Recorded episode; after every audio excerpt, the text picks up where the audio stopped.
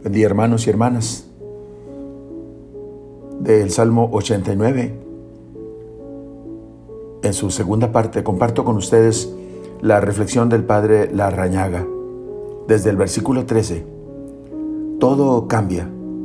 Después de invocar ardientemente la piedad del Señor y de sentirse seguro de ella, el salmista respira hondo, tiende la mirada hacia adelante, como si hubiese mm, caducado el ciclo que va de polvo a polvo y ve amanecer una era de prosperidad para todos, para todos los siervos del Señor.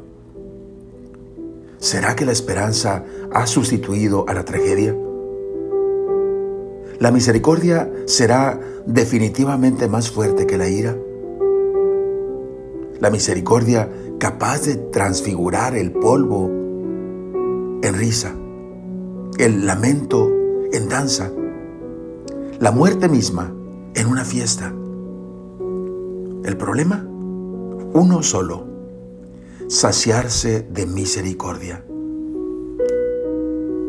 Cuando el hombre despierta por la mañana y abre los ojos y deja entrar por la ventana de la fe el sol de la misericordia, y ésta consigue inundar todas las estancias interiores, entonces no hay en la tierra idioma humano capaz de describirnos esta metamorfosis universal. Como por arte de magia, el viento se lo llevó todo, la cólera divina y las culpas y el polvo y la muerte y la caducidad y el miedo y el humo y la sombra. Todo se ha transformado en alegría y danza. Dios hace estos prodigios. El Dios de las misericordias. El verdadero Dios. Aquel que nos reveló Jesús.